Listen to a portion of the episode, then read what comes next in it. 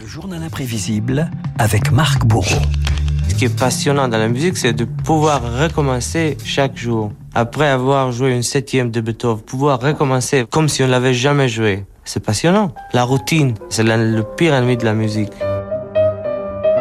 Marc, la voix du pianiste et chef d'orchestre Daniel Barenboim, à 79 ans, cette légende de la musique classique annonçait sa mise en retrait à cause d'une grave maladie neurologique. L'occasion de rappeler ce matin le destin exceptionnel d'un virtuose hors pair.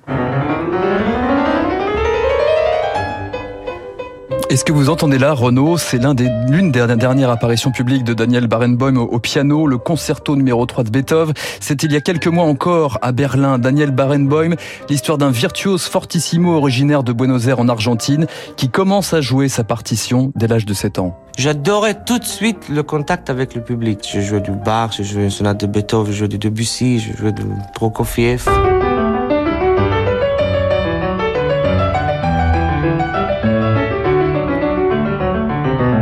Concert était fini. Les gens, je crois qu'ils étaient curieux de voir jusqu'où je pouvais aller. Et après le septième bis, j'avais joué tout mon répertoire et j'ai dit ça au public. Je suis désolé, j'ai joué tout ce que je sais, je sais plus rien. Bach, Mozart, Beethoven, celui qui connaît Wagner par cœur, débute à 9 ans au Festival de Salzbourg et côtoie les plus grands, Isaac Stern, Yehudi Menuhin, mais aussi Arthur Rubinstein.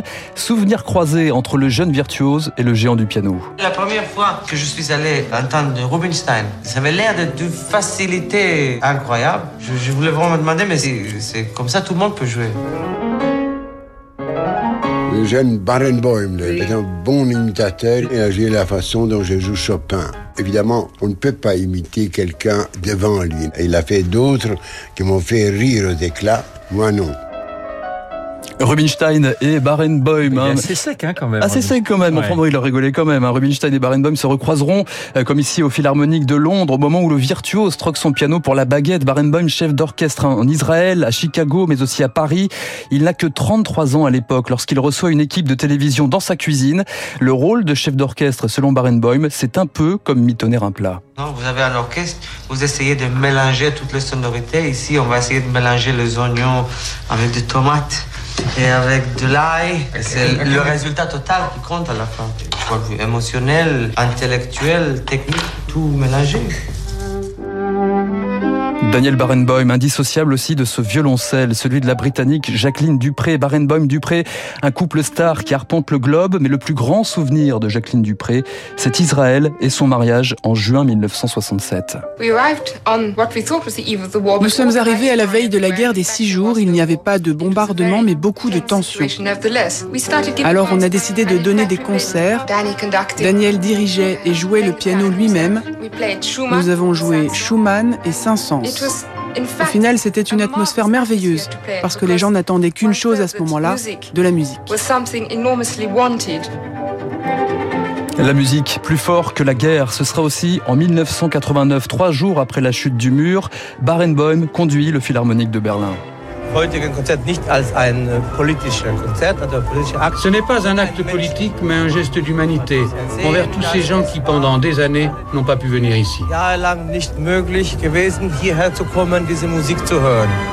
Du Beethoven, du Mozart, joué gratuitement pour les Allemands de l'Est, particulièrement émus par la démarche.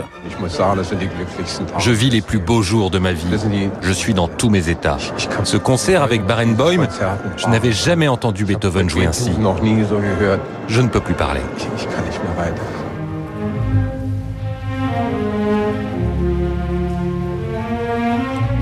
Je ne travaille pas pour la paix, mais contre l'ignorance, dit Barenboim lorsqu'il se produit en territoire palestinien Ramallah, Gaza, avec le West Eastern Divan Orchestra, fondé avec le professeur Edward Saïd, un orchestre composé d'Israéliens et de Palestiniens. Quand il joue, c'est le seul moment où un Palestinien aujourd'hui, qui voit qu'il y a un solo joué par un Israélien, le souhaite du bien. Ça n'existe pas en dehors de cet orchestre.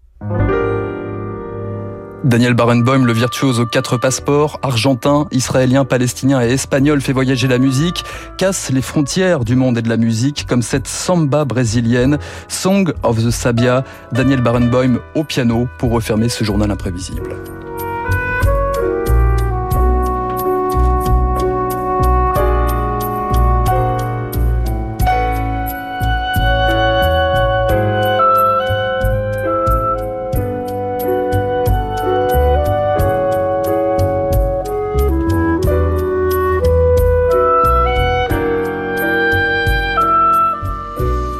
Daniel Barenboim, un très très grand musicien et un homme de paix. Merci Marc pour ce journal imprévisible. On a appris plein de choses effectivement sur l'immense carrière de Daniel Barenboim. Il est 7h54 sur l'antenne de Radio Classique. Dans un instant, nous allons retrouver David Barou.